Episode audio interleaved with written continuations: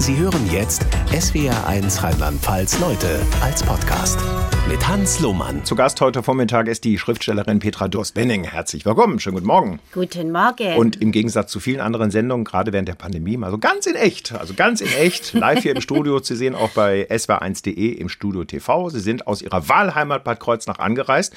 Als Schriftstellerin muss man ja nur zur Küche, zum, zum Laptop und dann schreiben. Das ist mal ein richtiger Weg zur Arbeit heute Morgen. Ne? Also das ist wirklich ein ganz großer Vorteil. Deswegen liebe ich meinen Beruf auch so. Ich kann wirklich überall, wo es schön ist, schreiben. Ich brauche allerdings auch keine besondere Umgebung, ja. Das stellt man sich vielleicht als Leser auch so ein bisschen vor. Äh, der Schriftsteller äh, braucht dann den Blick auf den See mhm. und er braucht das besondere Abendrot, um inspiriert zu werden. Ich habe teilweise schon die besten Passagen geschrieben. Da haben links und rechts von mir drei Presslufthammer gewütet und haben irgendetwas am Haus umgebaut. Also ich genieße es, in schöner Umgebung zu schreiben. Jetzt schauen Sie beim Schreiben ins, in die Sali auf die Salinen in Bad Kreuznach. Ich schaue auf das schöne Nahetal. Ja, okay. Jawohl. Wunderbar. Sie haben jetzt gerade nicht gegendert, was in dem Fall auch ganz besonders ist. Also Sie haben gesagt, der Leser stellt sich vor. Äh, die meisten Ihrer Lesenden sind weiblichen Geschlechts oder täusche ich mich? Also ich denke, dass es vielleicht so ein Verhältnis ist 80-20. Ja. ja. Wobei man das ein bisschen ähm, differenzierter betrachten müsste wenn ich zum Beispiel ähm, im Osten Deutschlands auf Lesereisen war, mhm. da war mein Publikum also bunt gemischt zwischen Männern und Frauen, so eine Gewichtung von 50-50. Also da hat die Lesung auch eine andere Tradition. Da geht man als Ehepaar zur Lesung. Ja, oder vielleicht hören die Männer auf ihre Frauen und gehen dann brav mit. Kann auch sein, oder? Das glaube ich weniger. Mhm. Okay. Sie sind quasi spezialisiert auf historische Themen. Da mhm. sind auch immer viele Frauenfiguren, mhm. die äh, da so, ja, jetzt kann man gar nicht sagen, sagen, ihren Mann stehen. Also das wäre jetzt ein schiefes Bild, aber so Frauenfiguren, die sich so in den Widrigkeiten, äh, in den Widrigkeiten durchsetzen müssen der jeweiligen Zeit. Ähm, wie, wie hat sich das entwickelt bei Ihnen mit diesem, mit diesem Bezug zu historischen Themen? Also ich bin ja quasi in einem Antiquitätenladen aufgewachsen. Mhm. Meine Eltern hatten ein Antiquitätengeschäft und wir Kinder, wir sind nach der Schule nicht nach Hause gegangen, da war nämlich niemand. Wir sind ins Geschäft gegangen, haben hinten in der Werkstatt unser Mittagessen bekommen, haben ja. da Hausaufgaben gemacht. Und wenn dann Kundschaft kam und auch Leute, die ähm, ja, Wertgegenstände verkauft haben, dann haben die natürlich immer eine Geschichte dazu erzählt. Und ich habe mit einem Ohr immer nach vorne in Richtung Laden äh, gehört, ja, bin auch teilweise vor, habe ganz naseweiß zugeguckt und habe da gemerkt, Historie hat mit Zahlen, Daten, Fakten ganz wenig zu tun, aber ja. immer mit ganz viel Mensch, ganz viel Gefühlen, Emotionen. Und ich glaube, da hat es mich zum allerersten Mal gepackt. Da machen wir an dieser Stelle einen Schnitt. Das ist eine interessante Geschichte auch noch für später in der Sendung, das Antiquitätengeschäft der Eltern. Petra Durst-Benning ist Leutegast in SWR1 Rheinland-Pfalz. Als letztes erschienen, wenn ich das richtig im Kopf habe, die Fotografinnen-Saga, fünfter Teil. Insgesamt fünf Bücher sind da erschienen spielt alles in Leichingen auf der Schwäbischen Alb oder vieles zumindest davon äh, und in anderen Orten und darüber reden wir gleich hier in SWR1 Rheinland-Pfalz, Leute. SWR1 Rheinland-Pfalz, Leute. Sie haben eine fünfteilige Fotografinnen-Saga äh, geschrieben und der Teil 5 ist äh, letztes Jahr, glaube ich, erschienen. Ähm, und das war eine, eine, eine Riesengeschichte, also im, im, sechsstelligen Bereich verkauft. Und dann ist aber mit diesen fünf Teilen Schluss. Es geht um eine junge Frau, im beginnenden 20. Jahrhundert, die erst als Wanderfotografin durchs Land zieht und ja, dann so diverses erlebt, sich auch wieder durchschlagen muss gegen äh, alle möglichen Widrigkeiten, tolle Sachen erlebt, schlimme Sachen erlebt. Ähm, wie groß war die Versuchung zu sagen, Mensch, nach dem fünften Teil und dem Erfolg mache ich weiter? Ich meine, das könnte ja im sechsten Teil auch so Richtung Nazi-Zeit, Richtung Zweiter Weltkrieg und im siebten, achten Teil Richtung beginnende Bundesrepublik sich entwickeln. Also ich glaube, das ist bei mir tatsächlich eine Besonderheit. Als ich zu meinem Verlag ging vor ein paar Jahren und gesagt habe, ich habe da diese Idee, ähm, Fotografin bricht in die Männerdomäne ein, mhm. die Fotografie sowieso super spannendes Thema ähm, und ich mache gern fünf Teile daraus. Die Geschichte ist so groß und die muss fließen und äh, die trägt fünf Bände. Hatten Sie die komplett im Kopf? Ich hatte die komplett im Kopf von okay. A bis Z. Ja. Und dann war mein Verlag so mutig, um zu sagen, okay, da gehen wir mit, das machen wir. Mhm. Und das ist eine ganz große Besonderheit. Normalerweise gibt es einen Ein- oder Zweiteiler, der läuft dann gut. Dann sagt der Verlag, ach, kann, könntest du da nicht noch einen dritten oder vierten oder fünften Teil schreiben? Gut, der Verlag hat ja wenig Risiko, der wusste ja, sie können es. Ne? Und sie haben die Leser auch dafür. Also ich finde es nach wie vor unglaublich mutig. Es hat mich ganz stolz gemacht, auch ganz dankbar, äh, mit Blanc Vallée als Verlag zusammenarbeiten ja. zu dürfen. Ja, und dann haben wir uns dran gesetzt und haben wirklich diese fünf Bände trotz den schwierigen Zeiten erfolgreich gemacht. Und was hat Sie abgehalten, davon danach weiterzumachen? Wie gesagt, es lief ja gut, tolle Geschichte, ähm, hat, hat ja durchaus noch Potenzial für eine Fortschreibung. Ne? Ich sage immer, eine Geschichte beginnt zwar in meinem Kopf, aber sie geht im Kopf der Leser weiter. Und da bin ich mir ganz sicher, äh, dass es auch bei der Fotografinnen-Saga so ist, ah, okay. dass die Leute sich das weiter jetzt ein bisschen ja. ausdenken. Und so soll es auch sein. Sie sind ja hörbar aus Baden-Württemberg, das darf man, glaube ich, sagen, tritt man Ihnen nicht zu nahe. Und der erste Teil der Geschichte spielt auf der Schwäbischen Alb im Ort Leichingen in der Leine-Weber-Stadt Leichingen. Und boah, also vieles sehr trüb da, ne? Also bonnierte Menschen, die so, so ein bisschen rückständig äh, sind. Haben Sie da ein bisschen sich auch Biografie von der Seele geschrieben? Überhaupt nicht. Also ich liebe ja die Schwäbische Alb mit jeder Faser meines Seins. Ähm, Leichingen, die Leinenweber Hauptstadt, ja. Dort wurde, also Leichinger Leinen, ich bin mir sicher, wenn Ihre Mutter oder Oma in ihren Schränken kramt, dann findet die heute noch Leichinger Bettwäsche oder Tischwäsche. Das wurde ja äh, nicht nur nach ganz Deutschland exportiert, sondern in die Welt. Super spannender Hintergrund, um den ersten Teil der Saga zu platzieren. Aber die Geschichte ging natürlich weiter. Später endet sie sogar in Bad Kreuznach, die endet Wahlheimat. in Bad Kreuznach, ja. in meiner Wahlheimat, ja. genau. Und äh, jetzt wollen wir nicht zu viel verraten, vielleicht will es der eine oder andere noch lesen. Äh, was, was passiert da in Bad Kreuznach? In Bad Kreuznach ähm, lebt eine meiner Hauptfiguren, Alexander. Er ist Künstler und äh, in Bad Kreuznach gibt es ein großes Wiedersehen von allen Protagonisten. Die Geschichte geht ja über Jahrzehnte. Und ähm, ja, Bad Kreuznach ist einfach ein Ort für große Gefühle. Es ist ein wunderbarer Schauplatz. Und dadurch, dass ich äh, hier lebe, konnte ich das natürlich auch mit sehr viel szenischer Dichte beschreiben. Fällt Bad Kreuznach hinter Hollywood ab? Auch da spielt die Geschichte ja. Äh, keinesfalls. Also ich finde, wenn man heute noch durch Bad Kreuznach geht, durch den Kurpark, am Kurhaus entlang, ähm, dann die wunderbaren Platanalleen, die Häuser mit den schmiedeeisernen Balkonen. Also ich habe da immer ein bisschen das Gefühl, ähm, ich bin sogar in Frankreich gelandet, mhm. ja, und es hat sowas fast schon märchenhaft, kulissenhaftes und ich denke jedes Mal, und hier darf ich nun leben. SWR1 Rheinland-Pfalz Leute. Mit Petra Durst-Benning, die als Bestsellerautorin mit vor allem historischen Romanen auch in den USA gelesen werden. Liegt das daran, äh, dass, äh, dass ja, da viele sich gerne auch an ihre deutsche Zeit in, ja, was weiß ich, schwäbischen Dörfern gerne erinnern? Ganz ehrlich, ich weiß bis heute noch nicht, woran das liegt. Ähm, aber Sie haben noch Kontakt mit Ihren Leserinnen und Lesern, ich ne? Hab, ja, aber die haben mit Deutschland relativ wenig zu tun. Ja. Ähm, ich denke, also das erfolgreichste meiner Bücher in Amerika ist ja die Glasbläserin. Mhm. Und ähm, da erzähle ich ja die Geschichte, ähm, wie der gläserne Christbaumschmuck in einem ganz kleinen Ort im Thüringer Wald erfunden wurde.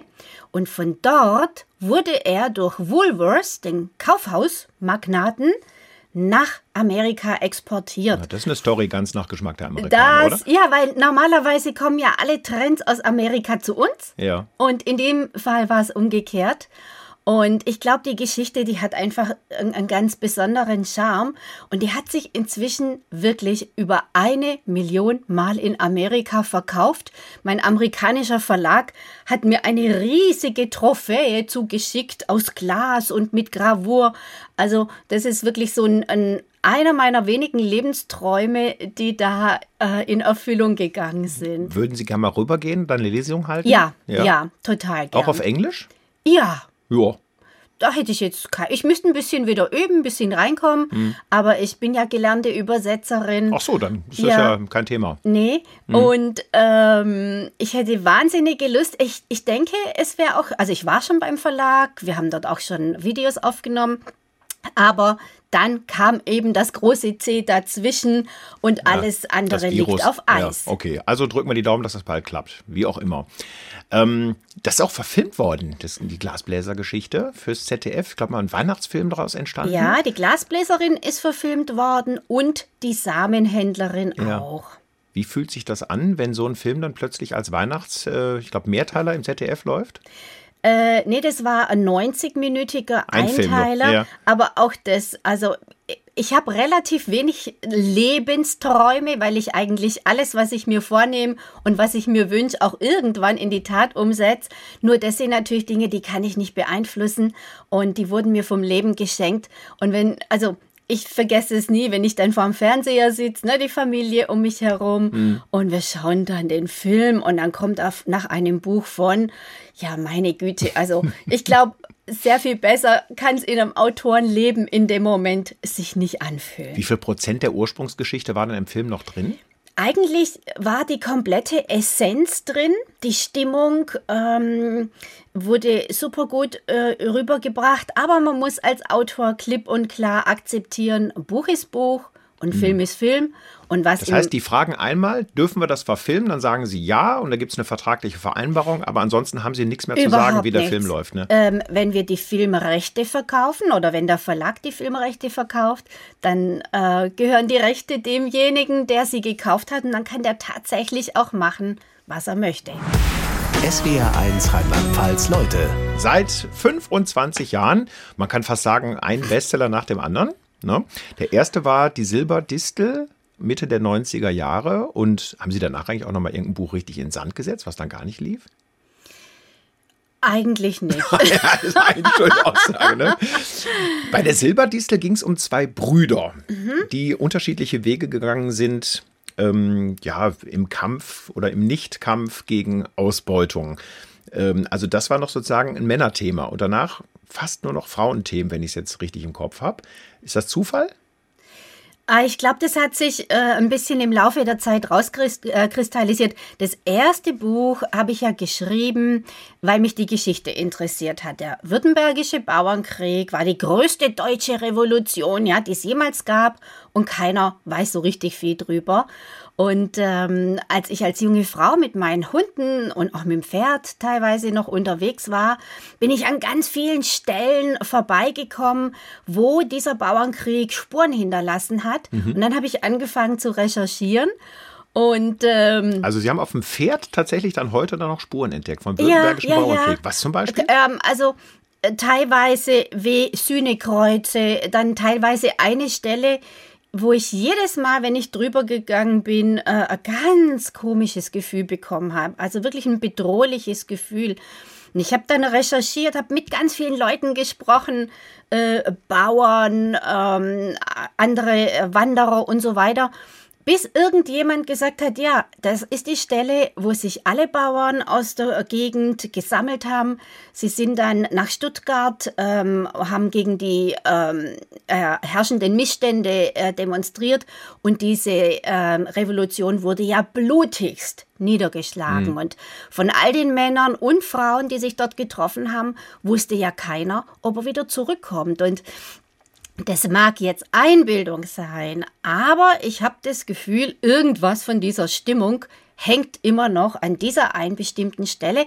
Und es war tatsächlich der Auslöser für mich, mich an meinem allerersten Buch zu versuchen. Ja, und der Rest ist quasi Geschichte und Geschichte und Geschichte im doppelten Wortsinn.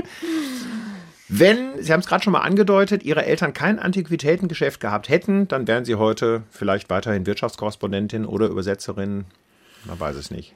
Ach, also ehrlich gesagt, das glaube ich nicht, weil ich habe so viele äh, Interessen. Das Leben ist so bunt und vielfältig und ich hätte schon große Lust, auch noch in, in andere Dinge reinzuschnuppern, andere, mich in anderen Bereichen auszuprobieren. Also allerdings äh, ist es bei mir dann auch wieder so, ich probiere ganz viel, verliere ganz, ganz schnell wieder die Lust dran, ja, habe so ein Thema so einigermaßen gemeistert, äh, zur Perfektion bringen, das möchte ich gar nicht. Das ein, der einzige Bereich im Leben, wo ich wirklich Biss habe und Ausdauer, ähm, das ist das Schreiben. Ja. Okay. Sagen Sie, nennen Sie mir ein, ein oder zwei Erinnerungsstücke aus dem Antiquitätenhandel Ihrer Eltern, wo Sie heute noch sagen, Mensch, das, das hat für mich eine zentrale Bedeutung. Also eine zentrale Bedeutung äh, hat zum Beispiel ein Schaukelpferd. Nee, das stimmt nicht, kein Schaukelpferd, ein Zirkuspferd. Mhm. Ja, so, so, ein, so ein Karussellpferd. So, jetzt haben wir's. Ähm, ein wunderschönes Karussellpferd. Ich war vielleicht so 16, 17 und sag zu meinem Vater, weißt du, was ich mir irgendwann mal in meinem Leben wünsche?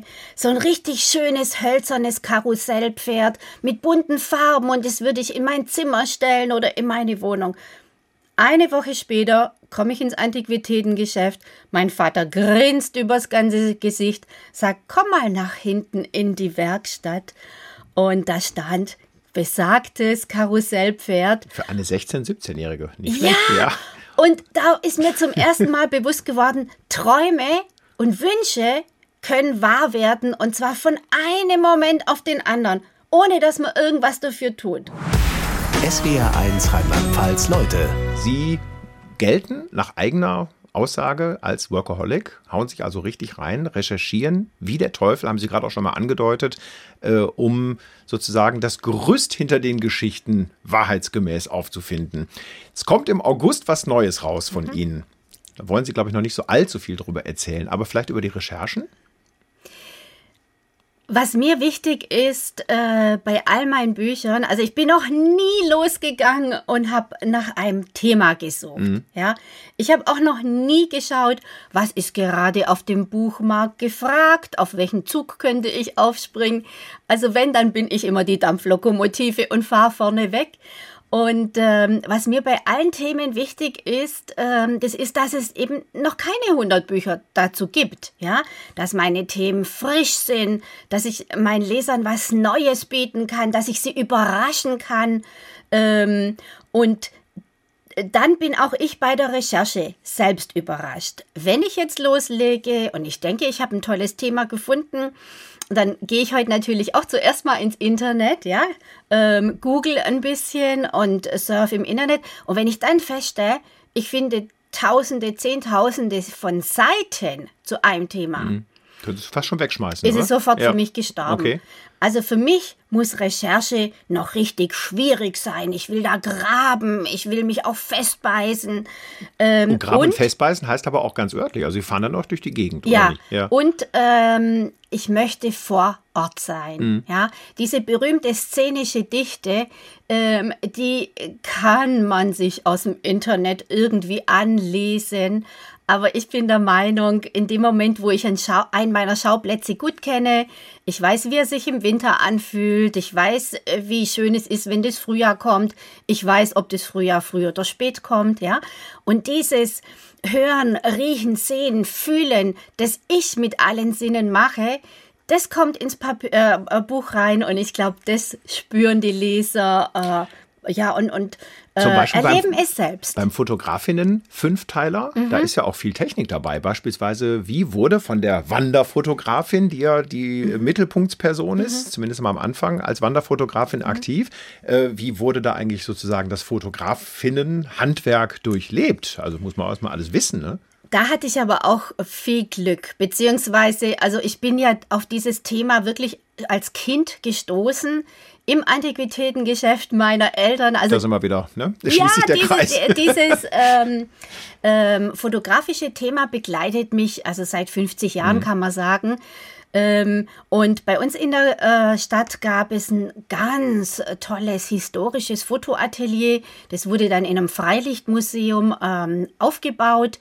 Und ähm, dort im Freilichtmuseum mit Hilfe der Museumsleute konnte ich dann die Technik auch äh, gut recherchieren und mir wurde das alles vor Ort wirklich Schritt für Schritt vorgeführt. Ich durfte mich in dem Fotoatelier auch mal in die Kulisse stellen. Ja, da steht man ja dann ganz steif und es wird nicht viel gelacht, allerhöchstens gelächelt. Wenn und, überhaupt. Ja. Äh, wenn hm. überhaupt. Hm. Ja, und dann eine Belichtungszeit von 20 Minuten, ja, muss man als äh, zu Fotografierender auch erstmal aushalten. SWR 1 Rheinland-Pfalz Leute seit Mitte der 90er Jahre immer wieder zu Gast, auch in den Bestsellerlisten, vor allem mit historischen Romanen, aber auch mal vor einigen Jahren mit einem zeitgenössischen Werk, die Blütensammlerin. War das ein einmaliger Ausrutscher sozusagen?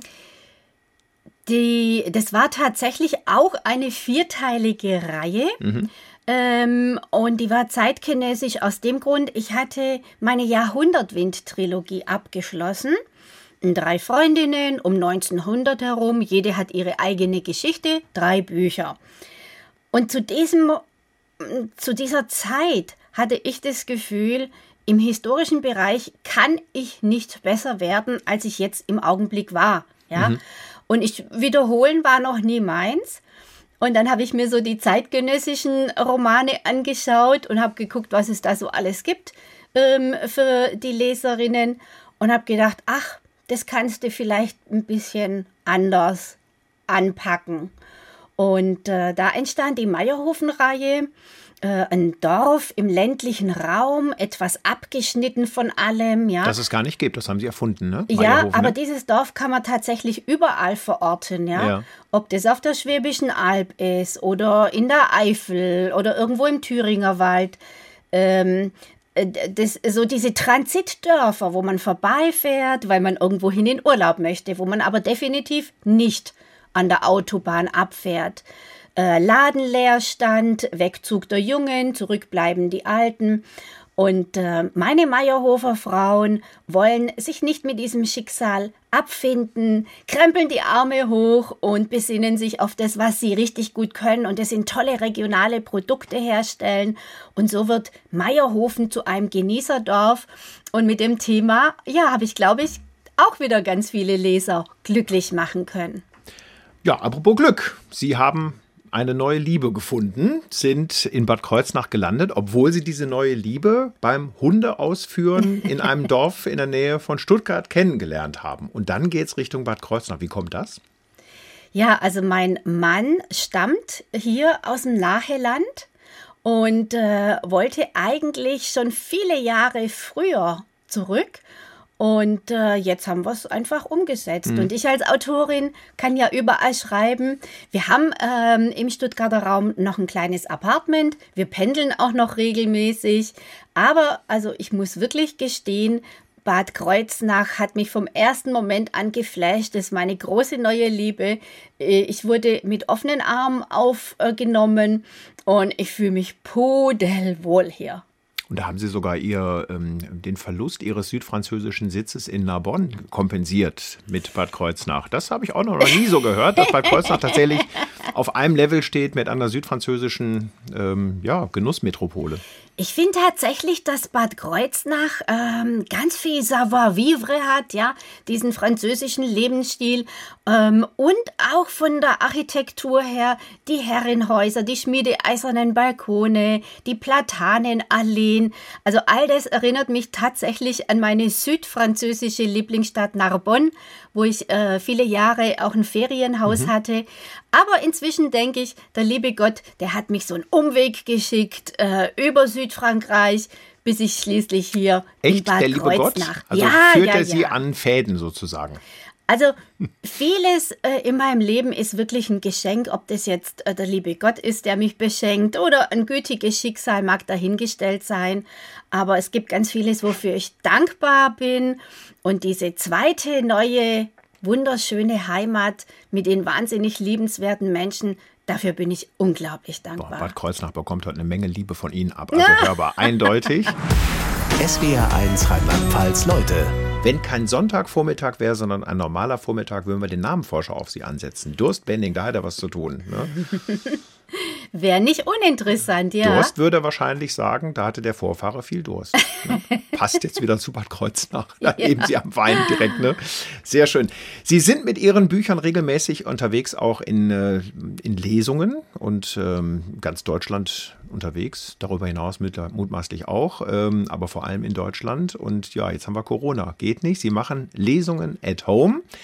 Ähm, Gibt es da Interaktion mit denen, die da also von zu Hause an Lesungen teilnehmen? Oder ist das eine eindimensionale Geschichte? Petra Dos Bending liest und die Leute hören zu. Beides. Also ich habe tatsächlich ein Format gewählt, wo die Leute zwar mich sehen und mhm. hören, aber umgekehrt sieht niemand die Gäste und die werden auch nicht gehört. Ja, das bedeutet. Würden sie ja normalerweise auch nicht, dann sind sie so hell angestrahlt, da sehen sie wahrscheinlich auch nichts. Auf ne, der äh, auf großen der Bühne. Bühne. tatsächlich ist es genauso. Aber hinter beim Umtrunk, der fehlt ähm, Ja, das fehlt eigentlich gar nicht, weil ich meine Gäste dazu ermutige, ihr kauft euch bitte ein Ticket, aber dann ladet eure Mama ein, ladet mhm. die Schwester ein, ladet die besten Freundinnen äh, zu Tisch, äh, köpft eine Flasche Sekt, stellt ein paar Häppchen hin, ja, und dann schaut eine Stunde meine Lesung und danach geht der Mädelsabend weiter. Oder man kann sich natürlich auch ganz gemütlich auf dem Sofa machen und die Lesung alleine schauen. Durch die Chat-Funktion, die ich eingerichtet habe, können die Leser mir Fragen oder Zuschauer mir Fragen stellen. Und nach der Lesung ist immer noch ein Gespräch möglich, wie bei den echten Lesungen. Der Vorteil bei dieser Lesung at Home, eigentlich sind es viele Vorteile, ähm, ist zum einen, dass jetzt wirklich alle Leser aus Ost, West, Nord und Süd teilnehmen können. Äh, normalerweise, ja, habe ich immer äh, von den Nordlichtern gehört, warum kommst du nie nach Hamburg, mhm. warum kommst du nie nach Rostock? Bin ich schon auch gewesen, aber hauptsächlich eben so im ja. Süden, ja? ja. Und zum anderen ähm, bei der Lesung at Home, wo die Kamera ganz nah auf mich gerichtet ist, ähm, kann ich auch mal Recherchebücher hochhalten. Mhm. Bei meiner Weihnachtslesung zur Glasbläserin, da habe ich meinen antiken historischen Christbaumschmuck gezeigt, ja. Bei der Fotografin Saga eine Bei alte der, Kamera. Ja und, ja. und historische Fotos. Ja. Das war ganz herrlich. Also ähm, da das heißt, so ein Format überlebt Corona? Vielleicht? Ja, definitiv. Mhm. Die Lesungen sind auch komplett anders aufgebaut. Ich kann natürlich mich nicht hinsetzen wie bei einer Saallesung und zehn Minuten am Stück lesen. Ja, mhm. da würden mir die Leute zu Hause weglaufen. Das heißt, ich lese ganz kurze, knackige Passagen von zwei, drei Minuten, dann erzähle ich was, dann zeige ich wieder was, dann unterhalten wir uns. Also es ist fast so ein bisschen wie bei Ihrer Sendung hier. Sehr, sehr kurzweilig. Und ja, ähm, liegt ich, vom Gast. und, die, ich, alt, die ja? alte Kamera, die Sie dabei haben, wollte ich noch mhm. fragen. Äh, funktioniert ja. die noch? Also müssen wir nochmal sagen, die Fotografinnen-Saga spielt ja. zu Beginn des 20. Jahrhunderts. Hauptperson ist eine Fotografin, die sich gegenüber allen möglichen Widrigkeiten durchsetzt, ein tolles und ein schlechtes Leben führt, alles wunderbar gemischt. Um es ganz kurz zusammenzufassen. Und die Kameratechnik spielt auch eine Rolle. Und diese alte Kamera, wo haben Sie die her? Geht die noch? Die Kamera habe ich tatsächlich auch von meinem Vater aus dem Antiquitätengeschäft bekommen. Die begleitet mhm. mich auch schon Jahrzehnte und die funktioniert auch noch. Ich habe allerdings keine Glasplatten mehr und auch also die äh, Bearbeitungsmaterialien. Also, das also ist, Glasplatten bräuchte man dann ja. wirklich Fotos auch dann daraus ja, genau, werden. Ne? Genau. Weiß ja keiner mehr heutzutage. Nee. Eigentlich schade, dass man so schnell alles knipst und, und weg ist es irgendwie. Ne? Das ist die Faszination. Also wenn wir heute ein Foto schießen, ja, dann nehmen wir nicht mal mehr eine Kamera, wir nehmen das Handy, ja, einmal Klick, wenn uns das Bild nicht gefällt, einmal Wisch und es ist gelöscht. In früheren Zeiten wurde ja nur fotografiert zu bestimmten ähm, äh, Passagen des Lebens, ja. Ähm, Konfirmation, Hochzeit, ne, genau, ne? sowas. Genau, ja. genau. Und es war eine staatstragende Angelegenheit, es war teuer, ja. Man ging nicht einfach so ins Fotoatelier. Also ganz spannend. Musste man sich leisten können. SWR 1 Rheinland-Pfalz Leute. Petra Durst-Benning als Leute Gast, die ja, als Bestsellerautorin natürlich eine Leidenschaft hat für die Themen, die sie beschreibt, also diese ganzen historischen Szenerien, wo sie sich dann die Menschen ringsrum ausdenken. Fällt das Ausdenken eigentlich schwerer als die Recherche an den tatsächlich historischen Fakten, die so eine Geschichte umrahmen? Meine Figuren entstehen während der Recherche. Mhm. Also je tiefer ich in der Materie einsteige, desto mehr Personen begegnen mir und irgendwann mal äh, komme ich an einen Punkt, mh, mm, der hört sich jetzt vielleicht ein bisschen spooky an ja, äh, und unheimlich, aber äh, ab einem gewissen Zeitpunkt habe ich das Gefühl, ähm, ich erfinde keine Geschichte, sondern ich erzähle eine, die Gibt es schon. tatsächlich ja. gab. Mhm. Und ich erzähle, also ich wecke Personen, die es gab, wieder äh, wecke ich zu leben. Ganz komisch, aber das ist auch fast so eine körperliche Empfindung. Ich bekomme dann so ein bisschen eine Gänsehaut, ich habe so ein komisches Bauchgrummeln. Und wenn sich das einstellt, dann weiß ich, es wird ein gutes Buch.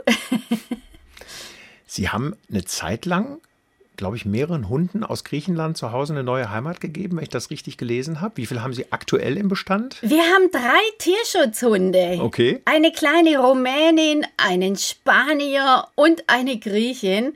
Alle vertragen sich und alle machen unglaublich viel Spaß. Und ist damit Schluss mit dreien? Oder wenn sich Ja, jetzt noch irgendwie ja, was ja. anböte, einer guckt sie da irgendwo im Urlaub mit Oh, großen da, braunen müsst, da Augen müsste an? ich schon sehr stark sein. Okay.